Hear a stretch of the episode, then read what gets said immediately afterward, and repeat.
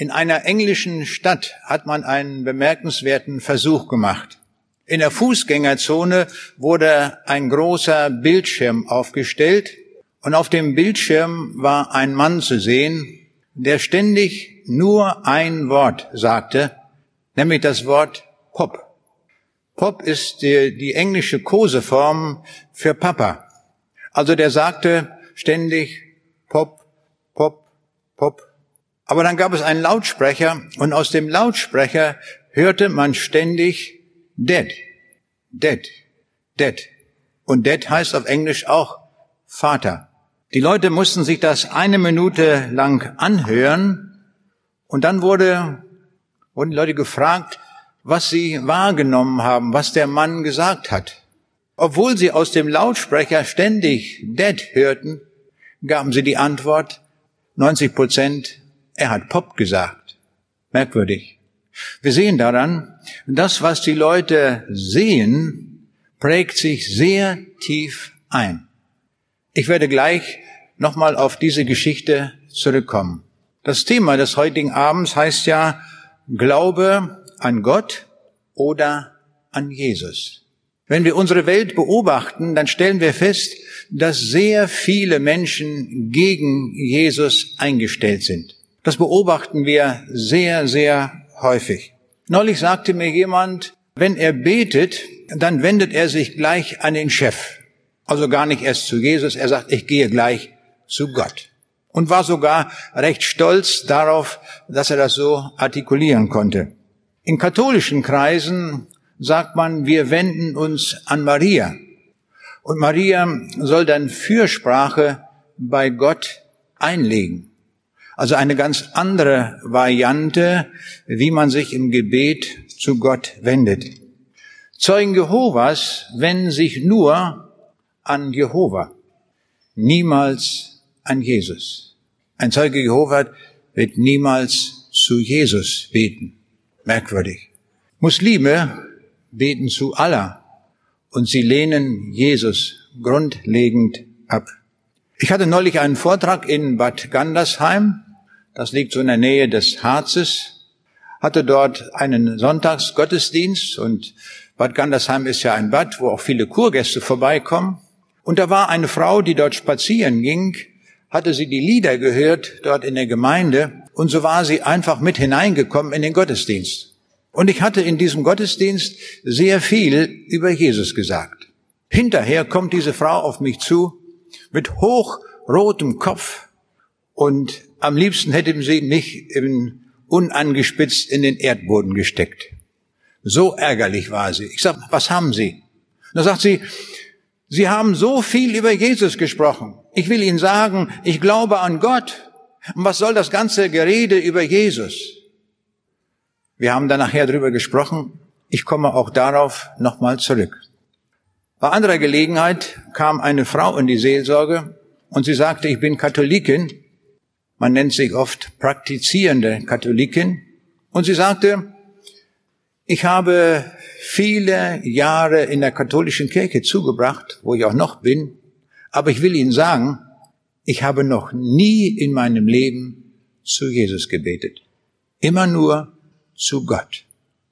Dann haben wir sehr intensiv darüber gesprochen, was die Sache ist. Muslime bewegen sich mit ihren Gedanken immer darum, wie sie Jesus als den Sohn Gottes loswerden könnten. Und ich habe diese Argumente einmal studiert und ich will einmal ein Argument nennen, was sie verwenden. Und sie haben gesagt in Römer 1, Vers 23, da steht geschrieben, dass Gott unsterblich ist. Aber weil Jesus gestorben ist, kann er nicht Gottes Sohn sein, kann er nicht Gott sein. Hier ist etwas ganz Grundlegendes nicht verstanden worden, nämlich dass die Liebe Gottes so weit geht, dass Gott selbst in den Tod geht, um für unsere Schuld und Sünde zu bezahlen. Und wenn wir weit zurückgehen zur Zeit Jesu, dann lesen wir im Neuen Testament, dass die damaligen Theologen, die Pharisäer und Schriftgelehrten auch gegen Jesus waren. Sie nahmen Anstoß daran, dass er der Sohn Gottes war und sie beschuldigten ihn der Gotteslästerung und sie sagten, Gott sei sein Vater und er mache sich dadurch selbst zu Gott. Jesus provozierte die Menschen noch mehr, als er dann sagte, ich und der Vater sind eins. Und dann bezichtigten die Juden ihn der Gotteslästerung. Denn du bist ein Mensch und machst dich selbst zu Gott. Und kürzlich sagte mir jemand, ein Katholik, der sich bekehrt hatte zu Jesus, und er sagte, jetzt in dieser katholischen Familie, wo ich aufgewachsen bin, jetzt ist die ganze Familie gegen mich. Merkwürdig. Und wir sehen an diesen Beispielen, insbesondere fromme Leute oder religiöse Leute stellen sich ganz massiv gegen den Herrn Jesus. Und darum ist es so wichtig, dass wir über diese grundlegende Frage einmal nachdenken, an wen sollen wir denn glauben? Zu wem sollen wir beten? Wir wollen das richtig machen. Wir wollen das so machen, wie Gott das haben möchte. Und darum brauchen wir Ausrichtung und brauchen Klarheit in dieser Frage. Eine Antwort finden wir zunächst in einem Text aus der Apostelgeschichte, Kapitel 16, die Verse 23 bis 34 und die lese ich zunächst. Nachdem man Paulus und Silas hart geschlagen hatte, warf man sie ins Gefängnis und befahl dem Aufseher, sie gut zu bewachen.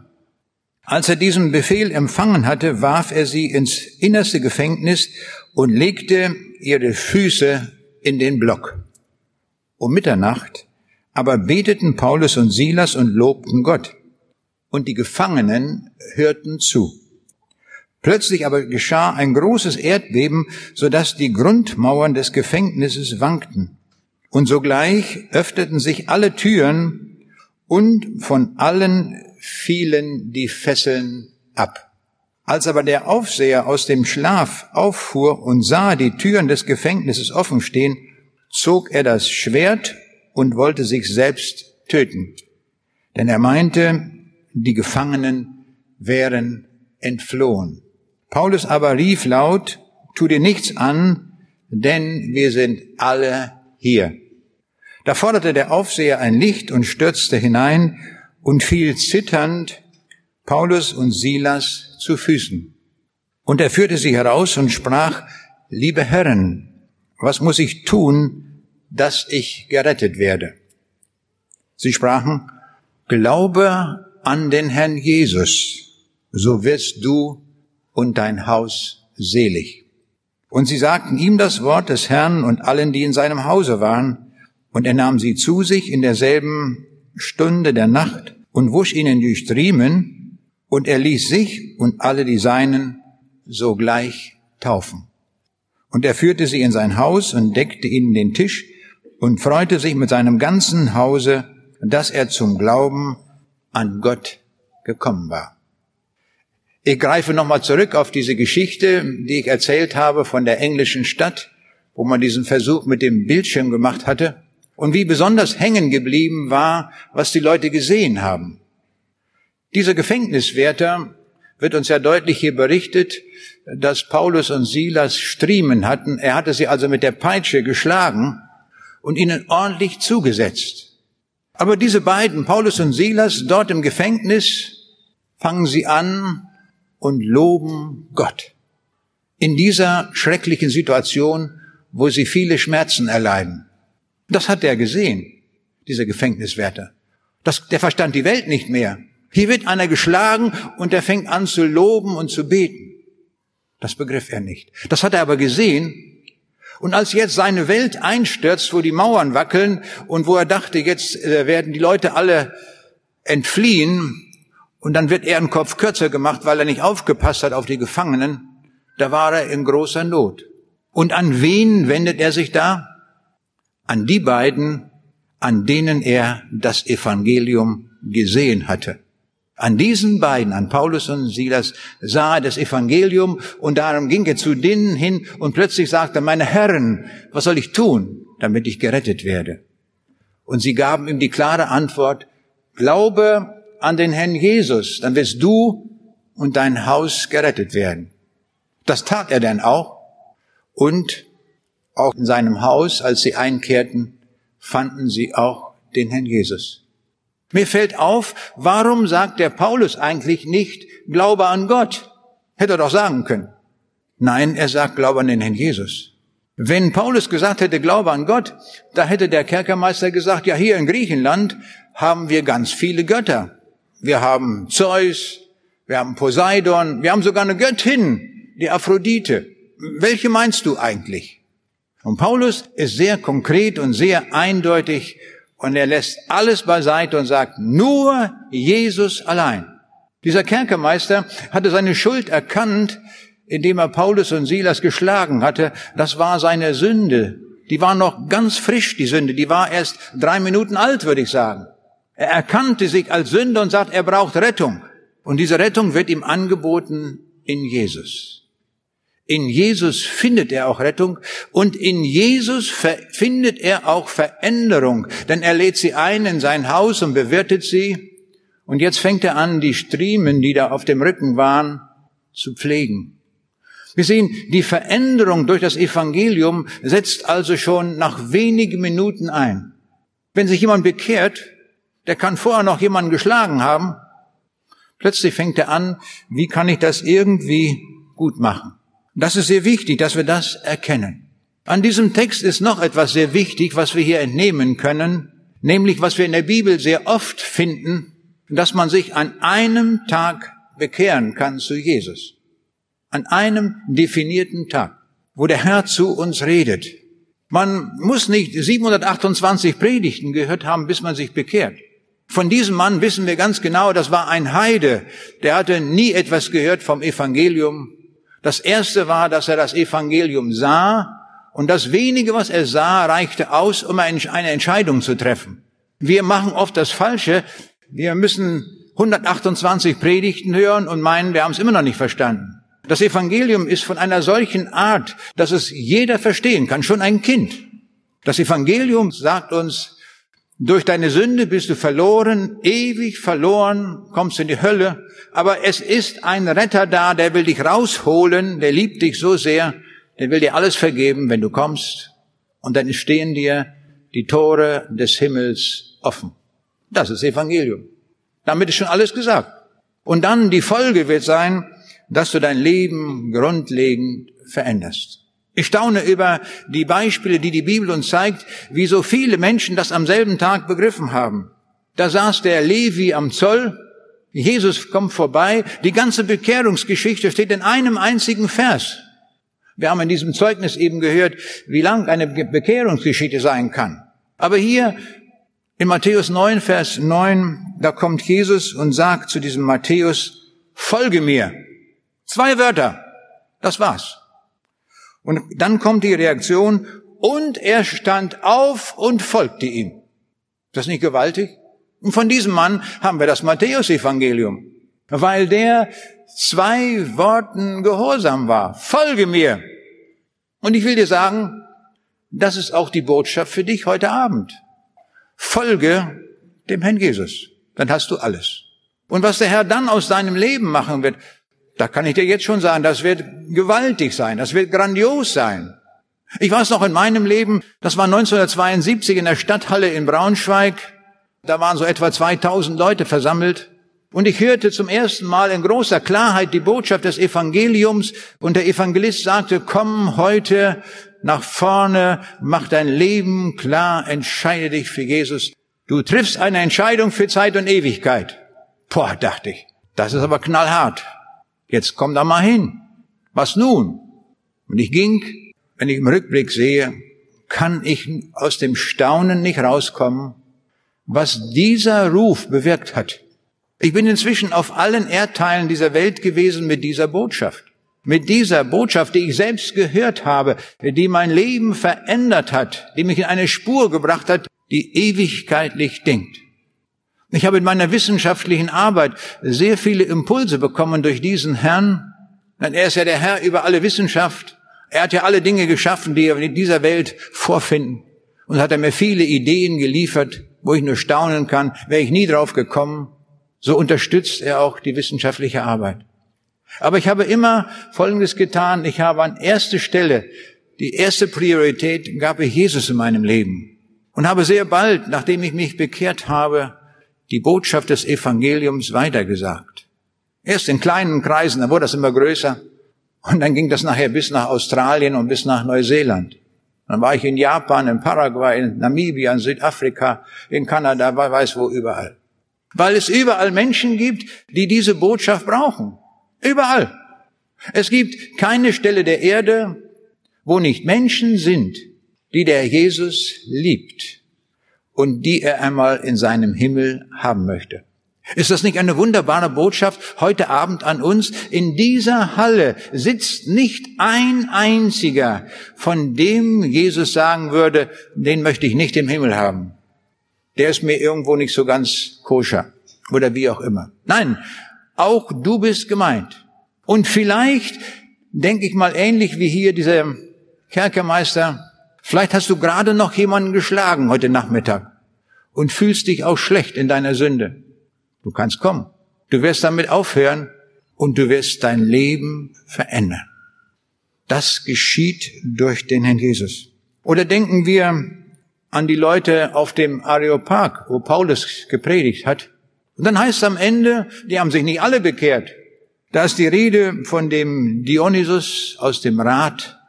Der hörte zu, Gott hat ihm das Herz auf und er bekehrte sich zu Jesus. Und dann ist die Rede von der Damaris, einer Frau, die die Botschaft hörte. Zum allerersten Mal in ihrem Leben. Die hat das vorher nie gehört. Jetzt hört sie es. Das dringt in ihr Herz und sie sagt ja. Zum allerersten Mal. Ich finde, das ist so mutmachend, dass wir diese Beispiele haben, dass wir, wenn wir es zum allerersten Mal hören, und ich würde mich freuen, wenn wir ganz viele solche unter uns hätten, die es vielleicht zum allerersten Mal hören und die sagen, ja, das habe ich verstanden, das war gar nicht kompliziert dieser Gott liebt mich und er möchte mich auch in seinem Himmel haben und darum mache ich mich auf den Weg und darum komme ich. Hier bin ich. Das ist die allerbeste Situation, wenn das so geschieht. Oder ich denke an die Lydia, wo der Paulus dort vorbeikam und da heißt es auch, Gott hat ihr das Herz auf und da hat sie sich zu Jesus Christus, dem Heiland der Welt, bekehrt. Ich erinnere mich noch, wir hatten Vorträge in Kirgisien und ich habe dort gesprochen in der Hauptstadt in Bishkek in dem großen Theater. Es waren viele Menschen gekommen, das war damals nach der Wende. Und dann, ich kann mich noch erinnern, das war an einem Donnerstag. Die Leute waren schon gegangen aus der Halle, alles war schon beendet, die Gespräche waren beendet. Und der Hausmeister klappert schon oben mit den Schlüsseln und sagt, Schluss, aus, Feierabend. Und in dem Moment kommt noch eine Kirgisin hoch auf die Bühne und sie kommt her und sagt, stimmt das, was Sie gesagt haben, dass man nur durch den Herrn Jesus in den Himmel kommen kann? Ich sage, stimmt, haben Sie gut verstanden. Darum geht es. Ja, aber sagt sie, wenn ich jetzt zu Jesus kommen würde, dann würde mir ja Allah böse sein. Ich sage, dann machen Sie sich gar keine Sorgen. Den Allah gibt's gar nicht. Den Allah haben die Menschen erfunden. Ich konnte ja keine lange Vorträge mehr halten. Ich musste das kurz und präzise sagen. Diesen Allah gibt es nicht. Ich sage, das hängt davon ab, dass Sie gerade hier in dem Land wohnen. Würden Sie im Süden Afrikas wohnen, da glauben die an irgendwelche Geister, die Leute. Und wenn Sie zu Jesus kommen, werden Sie von ihm angenommen. Das spielt alles keine Rolle, woher wir kommen an was für Geister wir geglaubt haben, an was für Götter die Menschen sich da gemacht haben, die es alle gar nicht gibt. Es gibt nur einen lebendigen Gott und es gibt einen Jesus Christus und wenn du zu dem kommst, hast du ewiges Leben. Das hat sie verstanden. In drei Sätzen gesagt. Dann sagt sie, wenn das so ist, dann komme ich zu Jesus. Ich sage, prima, was Besseres können Sie gar nicht tun. Heute sind Sie unendlich reich geworden, weil Sie den Jesus gefunden haben und ihn angenommen haben. Ich freue mich immer, wenn Menschen das so schnell begreifen, dass sie wissen, worum es geht und dann einfach zupacken. In der Ewigkeit, wenn sie im Himmel sein werden, dann werden die sagen, das war so ein Augenblick in meinem Leben, wo mir das so deutlich wurde und da habe ich Ja gesagt und das hat mich in den Himmel gebracht. Durch den Herrn Jesus Christus. Und darum ist egal, woher wir kommen. Gott interessiert sich überhaupt nicht, ob du Moslem bist oder Buddhist oder katholisch oder evangelisch oder was es alles in dieser Welt gibt. Es gibt ja alles in dieser Welt. Das ist überhaupt nicht die Frage. Gott interessiert sich gar nicht dafür. Gott will nur wissen, wohin du gehst. Welche Spur gehst du dann weiter? Das ist die Frage, die von Bedeutung ist. Woher du kommst und was du getan hast, ist alles für die Katz. gar nicht wichtig. Aber komme und sage, jetzt möchte ich in der Spur Jesu weitergehen. Das will ich tun. Das habe ich erkannt. Das ist mein Ding. Da gehe ich jetzt. Dann hast du unglaublich viel erkannt. Dann bist du im Willen Gottes, wo er dich hinhaben will. Warum wenden wir uns an den Herrn Jesus, wenn es um Rettung geht? Warum wenden wir uns nicht zu Gott? Das ist eine wichtige Frage. Diese Frage wollen wir jetzt ein Stück weit nachgehen und wir wollen einfach im Worte Gottes in der Bibel nachschauen, was uns dort gesagt wird. Denn wir wollen diese Sache richtig machen. Wenn wir diese Sache falsch machen und dann am falschen Ort am Ende landen, dann war unser Leben daneben gelebt. Wir haben nur einmal die Gelegenheit, durch dieses Leben zu gehen und darum müssen wir ganz eindeutig wissen, wie wir es leben, damit wir das Ziel erreichen. Es ist unvorstellbar wichtig, dass wir das ganz genau wissen und verstanden haben. Und so gehen wir jetzt dieser Frage nach, warum ist es so, dass das Heil in Jesus liegt und nicht anderswo? Denken wir an den Traum, den Josef hatte, wo ein Engel ihm die Botschaft gibt in Matthäus 1, 21. Und Maria wird einen Sohn gebären, dem sollst du den Namen Jesus geben, denn er wird sein Volk retten von ihren Sünden. Hier haben wir es schon. Dieser Jesus wurde geboren vor rund 2000 Jahren, um sein Volk von den Sünden zu retten. Wir sind alle Sünder, ohne Ausnahme. Und wenn man uns das als Berg auf den Haufen legen würde, wir würden staunen, wie viel Mist da zusammengekommen ist. Und dieser Jesus kommt und sagt, das nehme ich alles an. Und ich bin bereit, das zu begleichen, dass du frei wirst. In Johannes 3, Vers 17 lesen wir, denn Gott hat seinen Sohn nicht in die Welt gesandt, dass er die Welt richte, sondern dass die Welt durch ihn gerettet werde. Das ist die Absicht Gottes, dass wir gerettet werden. Und wir sehen, das ist ganz einfach zu verstehen. Der Jesus kam in die Welt, um uns zu retten. Und wir brauchen alle Rettung, weil wir sonst verloren gehen mit unseren schrecklichen Sünden. In Johannes 10, Vers 9, da sagt der Jesus, ich bin die Tür. Wenn jemand durch mich hineingeht, der wird selig werden. Er hat nicht gesagt, Gott ist die Tür. Geht zu Gott. Nein, er sagt, ich bin die Tür. Ich, Jesus Christus, bin die Tür, gehe durch diese Tür ein. Diese Tür ist die einzige Tür, die zum Himmel führt. Ist das kompliziert zu verstehen? Überhaupt nicht. Kann ein Kind verstehen. Mit drei Jahren schon, würde ich fast sagen. Da ist eine Tür, diese Tür heißt Jesus, geh da durch, dann bist du im Himmel. Aber du musst durch diese Tür gehen, nicht irgendeine andere. Und der Jesus sagt in Johannes 5, Vers 24, wer mein Wort hört und glaubt dem, der mich gesandt hat, der hat das ewige Leben und kommt nicht in das Gericht, sondern er ist vom Tode zum Leben hindurchgedrungen. Gewaltig. Wir sind Todeskandidaten. Wegen unserer Sünde gehen wir in Richtung ewigen Tod.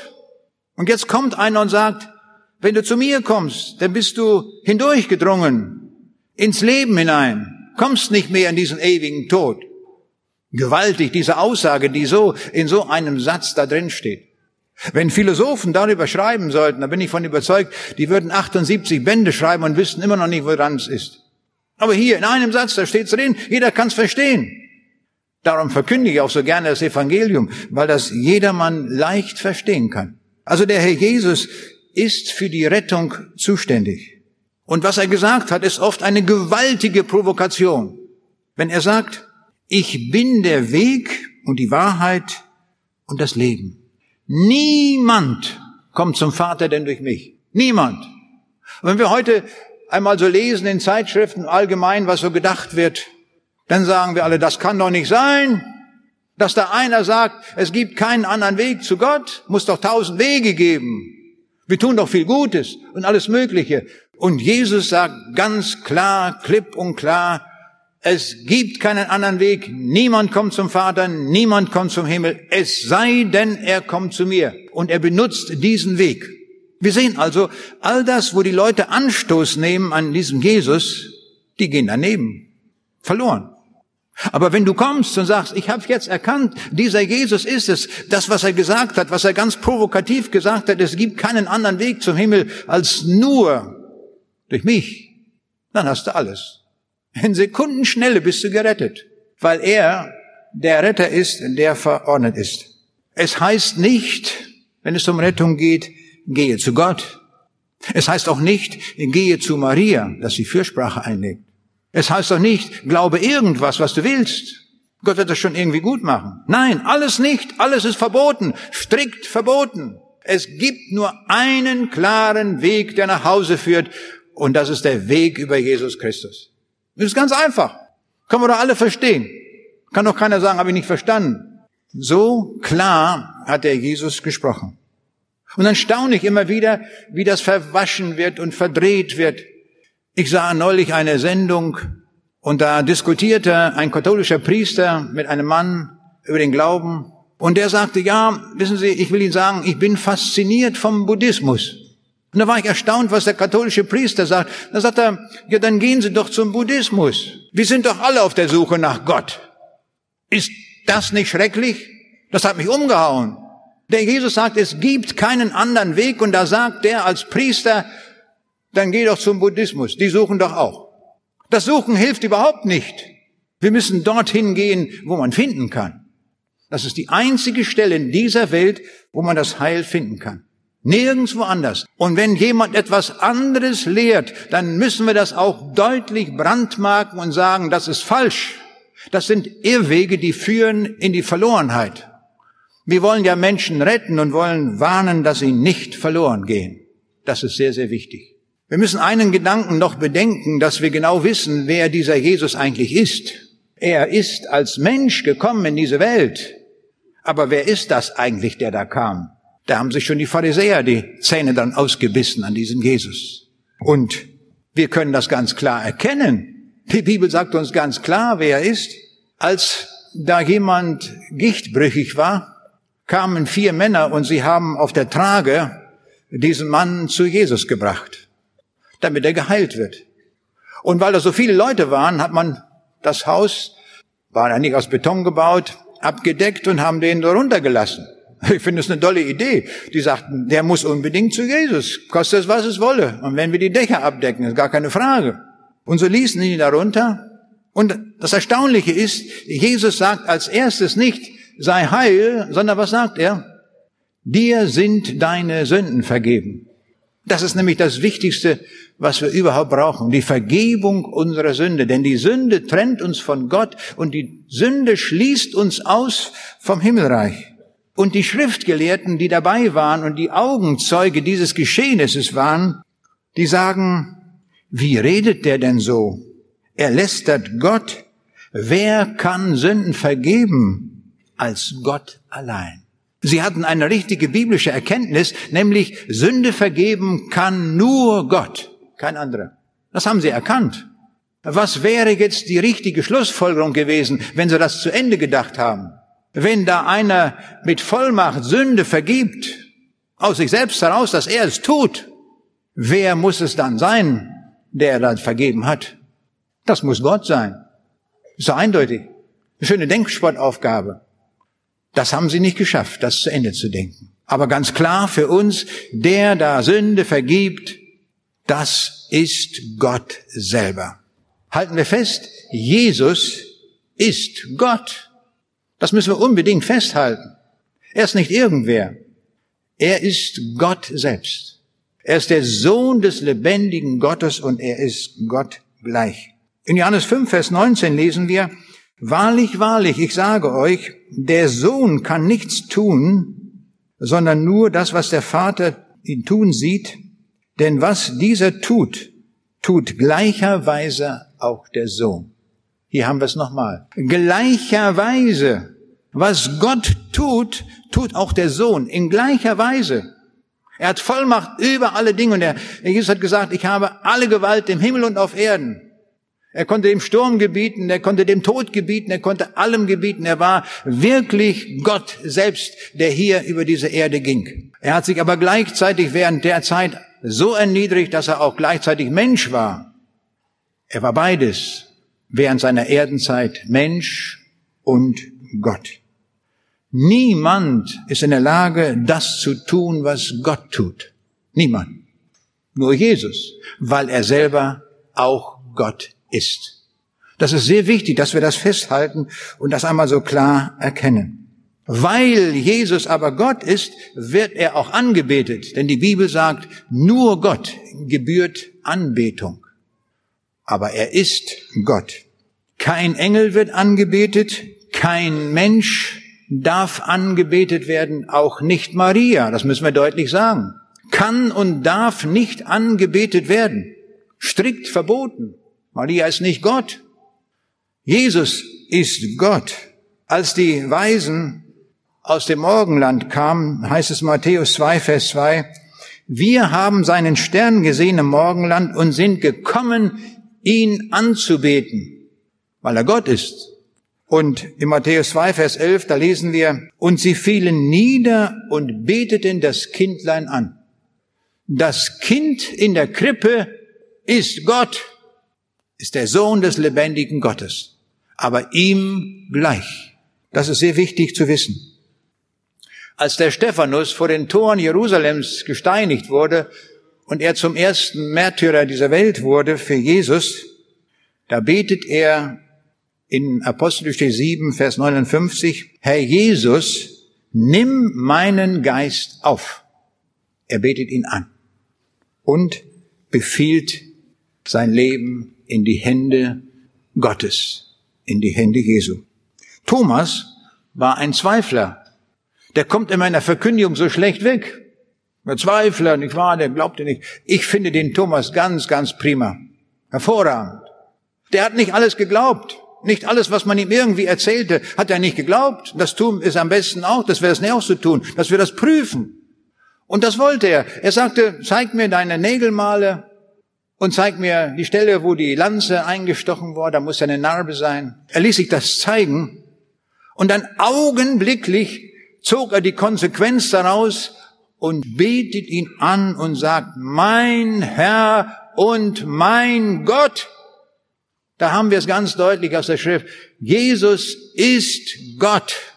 Ich betone das deswegen so deutlich, weil es so furchtbar viele falsche Meinungen über Jesus gibt.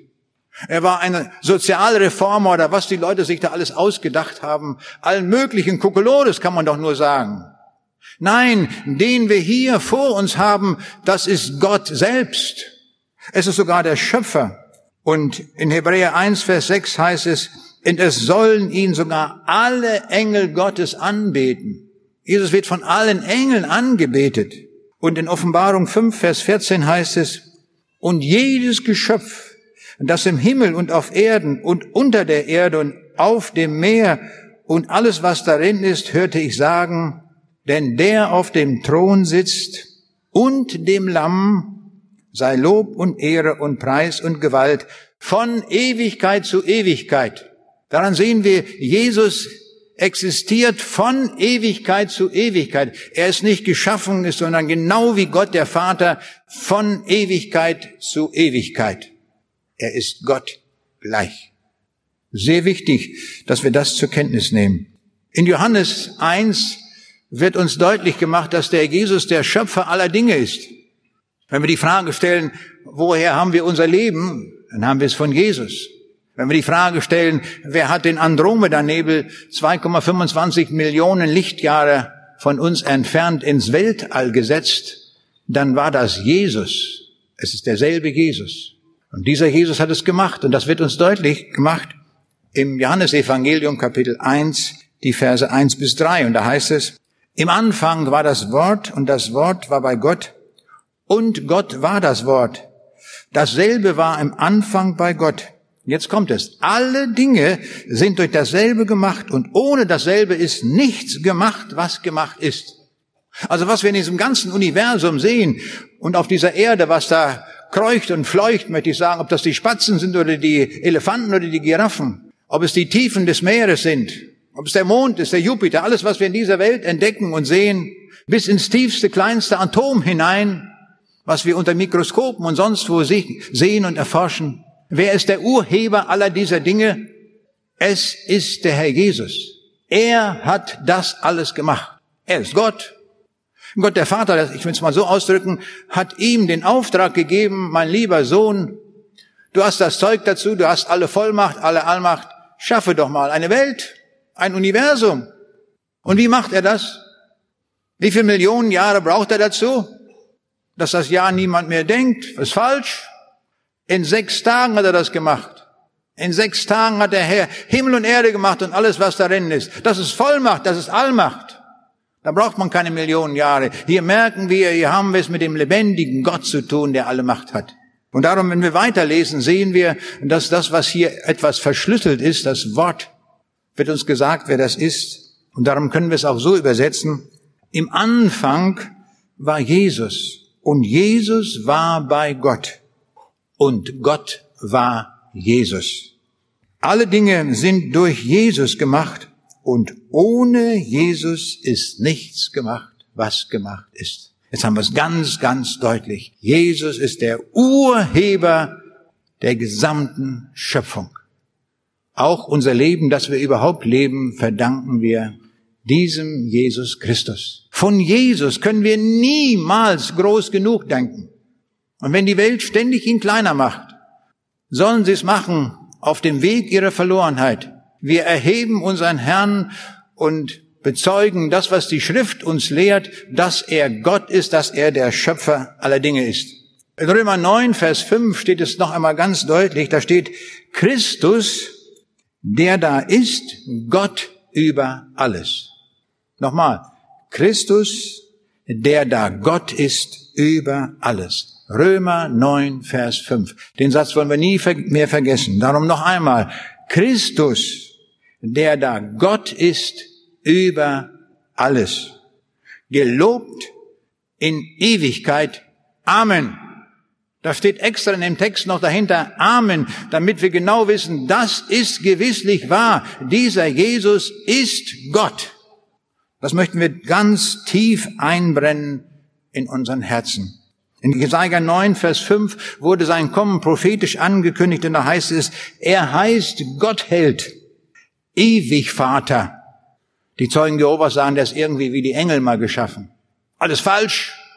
Irrlehren gibt's genug in dieser Welt. Weg damit. Die Bibel sagt eindeutig, er ist der ewig Vater. Er existiert von Ewigkeit zu Ewigkeit. Das zeichnet ihn aus. In Johannes 5, Vers 20 steht, dieser ist der wahrhaftige Gott und das ewige Leben. Geht's noch klarer zu sagen?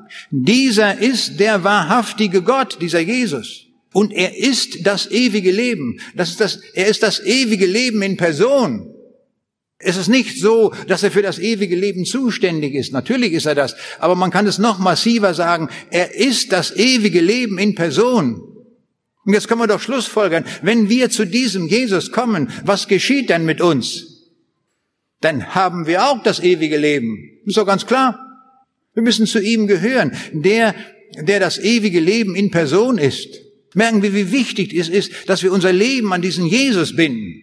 Sonst haben wir gar nichts. Sonst haben wir alles verloren. Wir können, wer weiß, wie fromm sein und zu allen möglichen Göttern und zu allen möglichen Heiligen und sonst was beten und sind absolut verloren, weil wir falsch gepolt haben. Wir brauchen unbedingt diesen Jesus, der die Mitte ist aller Dinge.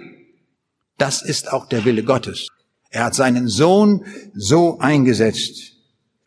In Psalm 45, Vers 7, da heißt es, Gott, dein Thron bleibt immer und ewig. Wenn wir dieses Psalmwort lesen, dann haben wir den Eindruck, dass dieses Wort von wem spricht? Von Gott, oder? Doch eindeutig, hier steht doch, Gott, dein Thron bleibt immer und ewig.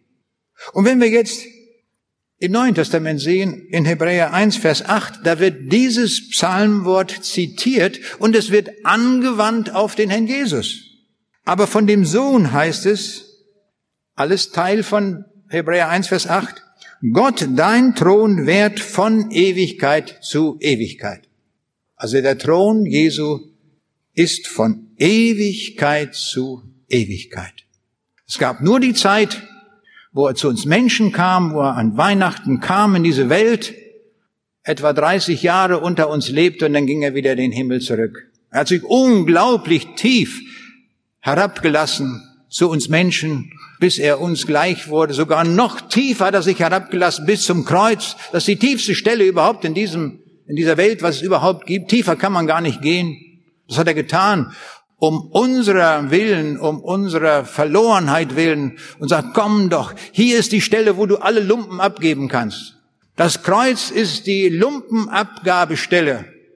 Hier können wir alles, was unser Leben beschmutzt hat, was unser Leben verdreckt hat, alle unsere Gedankenwelt, unsere schmutzige Gedankenwelt, alle unsere schreckliche Fantasie, alle unsere falschen Gedanken über die Herkunft der Welt und was es sonst alles gibt, das kannst du alles unter, bei diesem Mülleimer abgeben. Das Kreuz ist der Mülleimer der Weltgeschichte. Und der Jesus nimmt alles an, alles, was du bringst. Es gibt keine Sünde, wo er sagt, dafür bin ich nicht zuständig. Das war so schlimm, das kann ich dir nicht vergeben. Er sagt, doch, komm, weil du ein Sünder bist. Ich bin in diese Welt gekommen, um Sünder selig zu machen. Das ist doch prima, das sind wir doch. Da können wir doch kommen. Da können wir doch frei werden. Ist das nicht groß? Und jetzt kommt ein Gedanke, den wir auch unbedingt verstanden haben müssen, nämlich, wenn wir Jesus nicht haben, dann haben wir auch nicht Gott. So wie dieser Mann, der da sagte, ich wende mich gleich an den Chef, der hat den Chef überhaupt nicht. An den Chef kommst du gar nicht ran ohne Jesus. Das ist sehr wichtig, dass wir das wissen. In Johannes 5, Vers 23 steht, damit sie alle den Sohn ehren, wie sie den Vater ehren. Wer den Sohn nicht ehrt, der ehrt auch den Vater nicht. Denken wir an die Frau, die am Anfang gesagt hat, ich habe noch nie in meinem Leben zu Jesus gebetet. Eine fromme Frau, zweifelsohne. Jeden Sonntag war die in der Kirche, praktizierende Katholikin. Wenn sie nicht den Sohn ehrt, nicht an den Herrn Jesus glaubt, hilft dir das alles nichts. Überhaupt nichts. Ist für die Katz. Hätte sie was anderes tun können. Merken wir, wie zentral die Bibel alles auf Jesus fokussiert. Und darum konnte er auch sagen, die Schrift ist es, die von mir zeugt. Die Schrift spricht von mir. Das müssen wir wissen. Darum ist es so wichtig, dass wir die Bibel lesen. In 1. Johannes 2, Vers 23 lesen wir, wer den Sohn leugnet, der hat auch den Vater nicht. Wer den Sohn bekennt, der hat auch den Vater. Merken wir diese Logik? Wenn wir den Herrn Jesus haben, haben wir automatisch auch den Vater. Dann haben wir Gott zu unserem Vater. Aber das geht nur durch den Herrn Jesus. Das hat die Bibel so klar, so deutlich bezeugt. Da gibt es keine Ecke drumherum. Es geht ausschließlich nur durch den Herrn Jesus. Und das Großartige ist, wir haben zum Herrn Jesus direkten Zugang. Wir brauchen keinen Mittler oder irgendeinen da, der uns da irgendwie noch hilft. Wir gehen direkt zu ihm. Und wenn wir ihn haben und ihn ehren, haben wir auch Zugang zum Vater. Wir sehen, die Dinge sind überhaupt nicht kompliziert. Wir Menschen machen das nur so kompliziert. Johannes 3, Vers 18. Wer an den Herrn Jesus glaubt, der wird nicht gerichtet. Wer aber nicht an ihn glaubt, der ist schon gerichtet. Denn er glaubt nicht an den Namen des eingeborenen Sohnes Gottes. So massiv, so klar ist es gesagt. Wer nicht an den Herrn Jesus glaubt, der hat auch Gott nicht. Zu Gott können wir nur gelangen, wenn wir den Herrn Jesus haben. Es geht nur durch den Herrn Jesus. Das möchte uns allen sehr deutlich sein.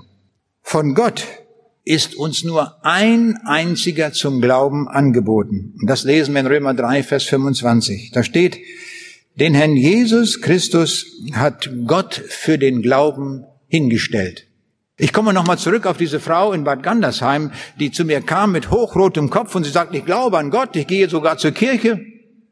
Was wollen Sie eigentlich? Und jetzt reden Sie über Jesus. Und ich sage, Sie haben vielleicht recht, kommen Sie mal her, wir setzen uns mal hin, haben uns hingesetzt. Dann habe ich hier dieses Wort gelesen aus dem Römerbrief. Den Herrn Jesus hat Gott für den Glauben hingestellt. Plötzlich sagt sie, ja, dann bin ich ja Gott ungehorsam. Ich sage, genau das ist es. Ich sage, das können Sie ändern. Jetzt hier auf der Stelle. Dann habe ich ihr das erklärt, da haben wir gebetet und dann hat sie ihr Leben festgemacht bei Jesus. die wird jetzt zum Herrn Jesus beten. Und dann kennt sie auch Gott. Und das wird ihr Leben auch verändern. Es gibt nur einen Weg zu Gott, dem Vater. Nur einen Weg zum Himmel. So wie Jesus das sagt. Ich bin der Weg und die Wahrheit und das Leben. Niemand kommt zum Vater denn durch mich. Ein ehernes Wort, das niemals geändert wird. Das sind die Bedingungen, die Gott gesetzt hat und die bleiben sind. Und da mag alle moderne Theologie kommen und das auflösen wollen. Das Wort des lebendigen Gottes ist unvergänglich und bleibend. Das ist sehr wichtig zu wissen. Es gibt nur einen einzigen Mittler zu Gott. Das ist Jesus. So lesen wir in 1 Timotheus 2, Vers 5. Denn es ist ein Gott und ein Mittler zwischen Gott und den Menschen, nämlich der Mensch Christus Jesus. Nur ein einziger Mittler. Keine Maria, keine Heiligen, sonst etwas, was wir uns ausmalen würden, was wir uns ausdenken würden. Nichts, nichts, nichts. Ich klage niemanden an, woher er kommt, aus welcher Ecke, spielt überhaupt keine Rolle, habe ich schon gesagt. Es ist für Gott völlig uninteressant, aus welcher Kirche du kommst, aus welcher Religion. Gott fragt nur, wie gehst du weiter? Machst du in dem alten Trott weiter und marschierst den Weg der Verlorenheit oder lässt du dich von Jesus rufen und kommst in seine Spur? Nur diese eine Spur führt zum Himmel. Das müssen wir wissen. Eine einzige Spur. Und jetzt komme ich wieder zurück zu dem, was der Paulus dem Kerkermeister von Philippi sagt, Glaube an den Herrn Jesus, so wirst du und dein Haus selig. Es war eine kurze, eine klare, eine knappe Botschaft und der Mann hat sofort reagiert. Das ging in sein Herz hinein. So können wir es auch tun, dass wir kommen, sagen, hier bin ich, jetzt habe ich es verstanden, Schluss mit aller Rede, mit 78.000 Predigten vielleicht, schaffen wir gar nicht in diesem Leben, aber dass wir einfach diese Botschaft jetzt ernst nehmen und uns rufen lassen zu dem Heiland der Welt. Das ist es. Und damit wir das hundertprozentig verstanden haben, will ich nochmal ein Bild gebrauchen. Ich habe mir überlegt, wie kann ich das bildhaft deutlich machen? Ich denke an diese Geschichte am Anfang, dass wir das bildhaft noch einmal verstehen, dass sich das tief einprägt in unserem Herzen. Ich war vor einigen Jahren in Paraguay gewesen und in Paraguay gibt es einen sehr breiten Fluss. Das ist der Paraná. Ein sehr breiter Fluss, der kommt aus Brasilien. Und dieser Fluss ist 4000 Kilometer lang und unvorstellbar breit. Und Deutschstämmige haben mir gesagt, als sie zum ersten Mal nach Deutschland kamen, da haben sie gedacht, der Rhein, das ist ja ein wirklich breiter Strom. Und dann kamen sie nach Deutschland und Rhein gesehen, haben gesagt, was ist das bloß für ein nickeriges Flüsschen? verglichen mit unserem Paraná. Dann haben Sie recht. Der Paraná ist 500 Kilometer lang Grenzfluss zwischen Brasilien und Paraguay. Er kommt zusammen mit dem Rio Uruguay und kommt dann in die Mündung des Rio de la Plata. Und dort führte eine Wassermenge von 18.000 Kubikmeter in einer Sekunde. Kann man uns das vorstellen? 18.000 Kubikmeter Wasser in einer einzigen Sekunde. Unvorstellbar. Wenn ich unsere Elbe nehme mit der unglaublich breiten Mündung, das in die Nordsee geht, das sind 870 Kubikmeter pro Sekunde. Das heißt also, dieser Paraná hat noch eine 21 mal größere Wassermenge, ein breiter Strom. Und als man mich dorthin führte an den Paraná und ich am Ufer stand, und da konnte man kaum das andere Ufer sehen, so weit war das weg. Da dachte man, das ist ein See, war es aber nicht. Es war ein Fluss. Und da habe ich mir Folgendes ausgedacht. Das wurde mir zum Gleichnis. Stellen wir uns einmal vor, auf der anderen Seite dieses Paraná, da wäre Gott. Und wir sind hier. Und wir wollten zu Gott kommen. Wie stellen wir das an?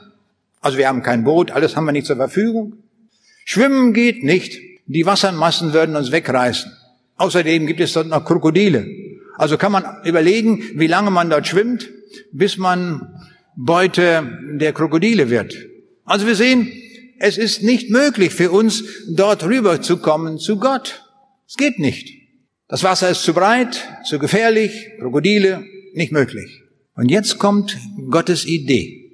Gott möchte uns aber haben. Was macht er? Er baut eine Brücke über den Paraná, bildlich gesprochen. Eine riesige Brücke. Und jetzt sagt uns Gott, ihr lieben Menschen, ich habe eine große Brücke zu mir hingebaut, da könnt ihr rübergehen. Diese Brücke hat einen Namen und sie heißt Jesus. Wenn du über diese Brücke gehst, wirst du zu mir kommen.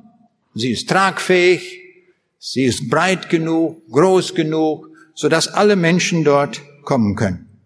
Und jetzt sagst du vielleicht, na ja, ähm, das, vielleicht gibt's ja noch eine andere Brücke. Das muss ja gar nicht so sein. Vom Hören sagen habe ich sowas gehört. Es gibt noch andere Dinge, wie man auch in den Himmel kommen kann, wie man auch zu Gott kommen kann. Und jetzt gehst du flussabwärts und da siehst du alle möglichen Stege.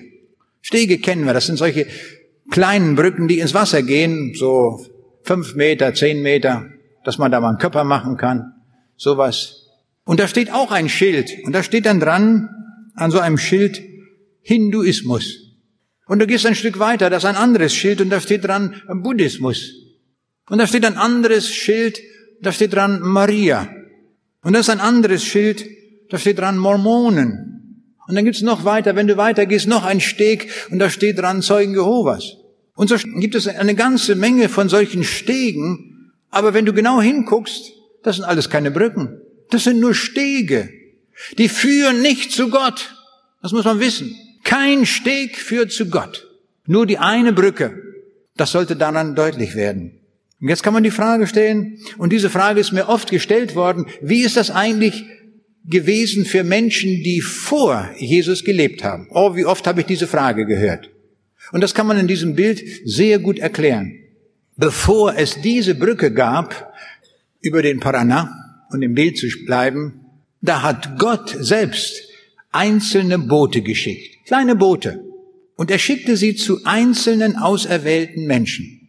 Und so hat Gott ein einzelnes Boot geschickt zu dem Noah und hat gesehen, dass ein gottesfürchtiger Mann, der glaubt mir, der folgt mir.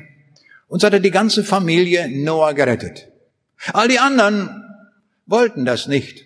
Und so ist eine ganze Menschheit ersoffen, weil sie nicht wollten, haben Gott abgelehnt. Noah hat dieses, bildlich gesprochen, dieses kleine Boot bestiegen. Bei Hiob war es genauso. Hiob hat auch dieses kleine Boot in Anspruch genommen, das Gott ihm geschickt hat. Und da ist er mit diesem kleinen Boot, tuk, tuk, tuk, tuk, nicht wahr, über den Paraná rüber nur sicher angekommen.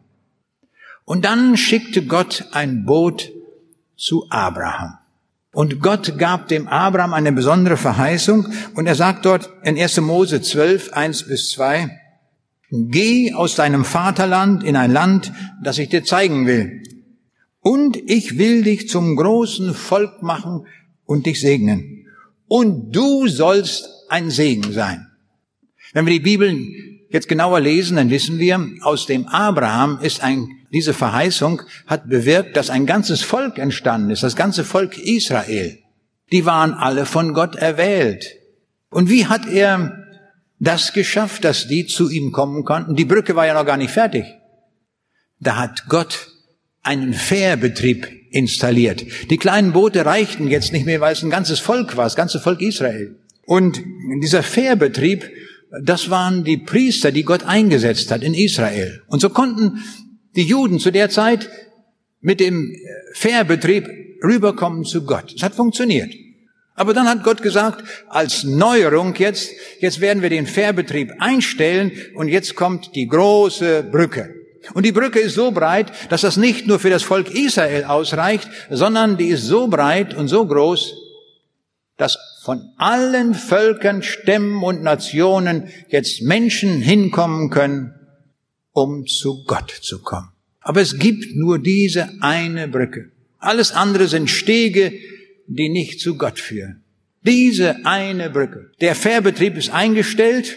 Das heißt, auch für die Juden ist es jetzt so, sie müssen auch die Brücke benutzen. Diese von Gott gebaute Brücke, die führt zu ihm. Diese Brücke, ist das nicht schön? Können wir heute benutzen. Die wollen wir einsetzen. Ganz reich. Wir können kommen in hellen Scharen. Der Jesus lädt uns ein und sagt, diese Brücke trägt für jeden, der da kommt. Komm, und ich möchte mal so sagen, bevor du die Brücke begehst, wird dir alle Schuld abgenommen. Allen Mist, allen Dreck, Alle Lumpen des Lebens geben wir ab und werden frei und gehen locker über die Bühne, über die Brücke und kommen dann bei Jesus an. Das ist die Kurzform des Evangeliums. Komme zu Jesus und du hast den Himmel gefunden. Ich hatte neulich ein Gespräch mit einer jungen Frau und sie sagte mir Folgendes. Sie sagte, das ist doch überhaupt nicht meine Schuld, dass Adam und Eva gesündigt haben. Was hat mich damit zu kriegen? Habe ich doch gar nichts mit am Hut. Und jetzt sitze ich auch in der Pampe. Ich sage, Sie haben recht, stimmt. Sie haben überhaupt nichts mit zu tun mit Adam und Eva. Aber wir sind in dieser Linie alle drin und darum sündigen wir auch alle. Und darum sind wir verlorene Leute. Jetzt müssen Sie was tun. Wir werden doch gar nicht gefragt, habe ich hier gesagt, ob wir geboren werden wollen. Ist jemand hier, der von sich aus gesagt hat, ich möchte geboren werden? Doch keiner. Wir wurden einfach in die Welt hineingeboren. Und es wird weitergehen. Wir werden auch sterben. Irgendwann kommt der Tag X, dann sterben wir. Wir werden gar nicht gefragt, ob wir das wollen oder nicht. Dann sind wir dran. Und wenn wir in der Sünde sterben, da sagt die Bibel, gibt's nur noch einen Ort, die Hölle. Das ist Daueraufenthaltsort. Es gibt keine Alternative dann. Aber komm zu Jesus und dann bist du frei. Und das hat Gott gesagt. Siehe, ich lege euch vor den Weg zum Leben und den Weg zum Tod. Das lege ich euch vor. Das tut Gott heute Abend auch. Ich lege euch vor den Weg zum Leben oder den Weg zum Tod. Entscheide. Eindeutig. Komm. Mach's fest. Dann hast du dich für das Leben entschieden. Und wir haben ja schon festgestellt, Jesus ist die Person des ewigen Lebens. Wenn du zu Jesus kommst, hast du automatisch das Leben. Dann hast du automatisch Gott. Dann hast du alles. Dann hast du den Himmel. Da hast du die Tür gefunden. Hast du die Wahrheit gefunden. Hast alles gefunden. Dann hast du den Schöpfer gefunden. Alles in dieser Person ist vereinigt in Jesus. So großartig ist das, wenn wir ihn finden. Ich muss noch eine Geschichte erzählen, die mich sehr beeindruckt hat. Ich war auf einer Geburtstagsfeier und da waren, die meisten waren also weit weg von Gott. Aber es waren noch ein paar Christen dort. Und da war eine Frau und die hat also ganz munter dort erzählt, die war gar nicht zu bremsen, die hat die ganze Gesellschaft unterhalten. Und sie hat dann plötzlich gesagt, sagt sie, das, das Stichwort, das Hilfewort für die Welt ist Toleranz. Wir müssen Toleranz üben. Und dann sagte sie plötzlich, also, ich bin ein guter Mensch, aber mit Gott will ich nichts zu tun haben. Das kann ich auch ohne Gott.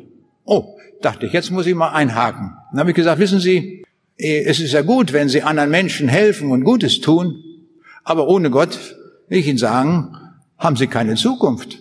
Da sind Sie für die Ewigkeit passé. Haben Sie überhaupt nicht vorgesagt. Na, jetzt wurde sie heftig. Jetzt kann man sich vorstellen, mit rotem Kopf und mit einem Wortschwall hat sie mich bearbeitet. Ich denke, was ist, was habe ich jetzt bloß gesagt? Was ist los hier? Und dann sagte ich, nachdem sie so etwas abgeklungen war, ich sage, darf ich jetzt auch noch mal was sagen? Ja, bitte, bitte, sagt sie, tun Sie. Ich sage, jetzt stellen Sie mal Folgendes vor. Habe ich hier folgende Geschichte erzählt. Die fiel mir gerade so ein. Ich staune manchmal selbst, wie einem Gott so einen Gedanken gibt. Da habe ich hier gesagt, stellen Sie sich mal vor, ich habe experimentiert in meinem Labor und es ist mir gelungen, ein Mittel zu finden gegen AIDS. Ich habe da Glück gehabt, es ist mir gelungen. Und ich habe das genau beschrieben, wie man dieses Mittel herstellt, wie das geht. Alles fein säuberlich aufgeschrieben, den Versuch, wie man es herstellen kann. Ich sage, und dann wird alles in eine Kiste gepackt und dann gehe ich in meinen Garten und werde das ganz tief vergraben, damit ja keiner daran kommt. Na, sagt sie, das weiß ich. So, das traue ich Ihnen zu. So, was würden Sie machen? So einer sind Sie wohl, nicht? Sie haben das gefunden, was den Menschen helfen kann, und jetzt verbuddeln Sie das, dass da keiner rankommt. Aha. Jetzt werde ich Ihnen sagen, ich bin noch nicht fertig mit meiner Geschichte. Ich kenne das Mittel gegen ewigen AIDS, gegen die Hölle. Das ist Jesus. Sie können mir einmal nicht sagen, dass ich Ihnen das vorenthalten habe. Dieses Mittel kenne ich. Nehmen Sie dieses Mittel, damit Sie in den Himmel kommen, damit Sie Zukunft haben. Plötzlich wurde es ganz still. Da hatten Sie nicht mit gerechnet, dass sie jetzt erkannt war. Ich weiß nicht, wie sie sich entschieden hat. Ich möchte schließen mit einem anderen Beispiel, das uns vielleicht auch eine Hilfe sein kann. Ein Freund von mir hat mir das erzählt Und er sagt, er kennt eine Frau, mit der er 25 Jahre lang über den Glauben an Jesus gesprochen hat. 25 Jahre, können wir uns das vorstellen? Das ist eine Ausdauer. Immer wieder hat er das erwähnt. Und diese Frau hat immer eine Ausrede gehabt. Sie kam aus einer sehr intellektuellen Familie. Das waren alles hochstudierte Leute, nicht wahr? Und die hatten tausend Einwände. Vielleicht war auch ein Philosoph dabei. Ich weiß es nicht. Jedenfalls immer Einwände. Nein, Jesus braucht man nicht. Und sie hatte diese Einwände alle übernommen und hat meinem Freund immer diese Einwände auch gesagt. Und so kamen sie nie weiter. Aber dieser Freund hat nie aufgegeben, sondern hat immer wieder erzählt. Man braucht Jesus für das ewige Leben. Er hat nicht aufgehört. Auf einmal, sie war inzwischen 92 Jahre alt geworden, diese Frau, da bekommt sie einen Oberschenkel-Halsbruch. Hat vielleicht auch schon mal jemand gehabt. Also eine böse Sache. Und die Ärzte haben entschieden, dass sie operiert wird. Und sie wurde operiert und erstaunlich, nach der Operation war das Gedächtnis futsch. Sie konnte sich nicht mehr erinnern an die Dinge der Vergangenheit. Aber der Kopf war hellklar. Sie konnte über alle Dinge reden. Es ging alles wunderbar. Nur jetzt war Folgendes passiert. Alle die Argumente, die sie von ihrer Verwandtschaft gehört hatte, die gegen den Glauben waren, die waren weg. Alles weg. Aber Gott hatte ihr einen Gedanken erhalten. Und jetzt fragt diese Frau mit 92 Jahren, sag doch mal, da hat mir irgendwer, wusste sie jetzt gar nicht mehr, dass er das war, irgendwer gesagt, dass man sich zu Jesus bekehren soll. Stimmt das? Das war das Einzige, was aus der Vergangenheit geblieben war, was ihr Gott gegeben hatte. Und er sagt, ja, natürlich, man muss sich zu Jesus bekehren. Und so war das geblieben und der Herr hat das realisiert und umgesetzt, so dass sie einmal im Himmel ist. Die Treue dieses Freundes hat mich sehr bewegt. Geben wir Menschen nicht auf, die durch und aus gar nicht wollen. Irgendwann packen sie es vielleicht doch. Wenn wir dranbleiben, wenn wir beten und sie nicht aufgeben. Ich lade jetzt ein, dorthin zu kommen. Der rote Punkt ist, das ist die Lebensübergabestelle an den Herrn Jesus. Das ist die Stelle, um am Bild zu bleiben, wo wir die Brücke betreten, die zum Himmel führt. Die ist dort oben. Und der Jesus hat das so gewollt, dass wir Menschen in den Himmel hineinschieben. Das ist nicht ein schöner Dienst. Wir dürfen Menschen in den Himmel schieben. Ich war in Japan gewesen zu Vorträgen, da habe ich gesehen, bei den U-Bahnen zur Hauptverkehrszeit sind die unglaublich überfüllt. Und dann stehen immer noch Leute auf den Bahnsteigen und da hat man Leute angestellt in Uniform und die haben weiße Handschuhe an und das sind Schieber. Das ist ihr Job. Die schieben die Leute in die U-Bahn rein. Und damit sie die nicht schmutzig machen, ich weiß auch nicht, deswegen haben die weiße Handschuhe an. Und das wurde mir jetzt zum Bild, dass wir so die Menschen in den Himmel schieben. Ist das nicht schön? Ist das nicht eine wunderbare Sache? Wir dürfen Menschen in den Himmel schieben. Das machen wir sehr gerne. Ganz toll. Wir wollen ja nicht allein im Himmel sein. Wir wollen viele mitbringen. Und vielleicht hat der ein oder andere jemanden heute eingeladen, hierher zu kommen, der schon den Herrn Jesus kennt und hat einen mitgebracht, Arbeitskollegen oder eine Nachbarin oder wie auch immer. Dann dürfen wir den nehmen und hineinschieben in den Himmel. Das ist biblisch. Der Jesus hat gesagt, führet sie herein. Führt sie hinein in den Himmel. Ein, ein ganz toller Job ist das. Also sowas möchte ich sein, so ein Himmelsschieber. Und so schieben wir Menschen in den Himmel. Jetzt dürfen wir kommen, wenn wir das zum allerersten Mal gehört haben. Du musst nicht sieben Predigten hören oder 78. Komm. Vielleicht bist du mal dabei gewesen, hast erkannt, irgendwo bin ich da doch abgekommen. Dann dürfen wir kommen, machen wir das neu fest. Es ist so wichtig, so dringend, dass es nur das eine gibt, dass wir es wirklich machen. Unbedingt kommen. Und vielleicht kommst du aus irgendwo einer Ecke her, bist super fromm, bist Moslem oder irgendwo, du kommst her, Buddhist oder was weiß ich, hast da Freude dran gehabt. Komm und komm zu diesem Jesus. Das ist die einzige Spur, die himmelwärts führt. Du bist geladen. Schlage diese Einladung nicht aus. Sei nicht zufrieden mit einem Steg, der nicht übers Wasser führt. Nimm die einzige Brücke, die Gott selbst gebaut hat. Die Brücke Jesus. Komm, tu es gleich. Ich gehe gleich, nachdem der Chor gesungen hat, gehe ich dort gleich hoch und man kommt. Es können viele kommen gleichzeitig. Wir haben einen großen Raum zur Verfügung. Das ist gar nicht das Problem. Immer hinein. Es gibt noch freie Plätze im Himmel. Ist das nicht schön? Die wollen wir belegen. Wir wollen dabei sein beim großen Fest der Ewigkeit. Gott segne uns darin in unserer Entscheidung, die wir dort festmachen können.